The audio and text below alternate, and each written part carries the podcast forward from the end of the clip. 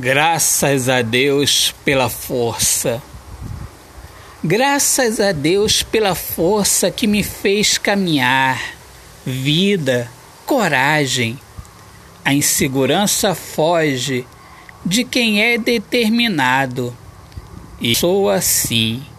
Graças a Deus. Graças a Deus pela força. A força é a vida. E a vida é o amor, e com o amor eu passo a saber quem eu sou. Sabedoria e humildade. Estou chegando, estou a um passo da felicidade. Autor, poeta Alexandre Soares de Lima.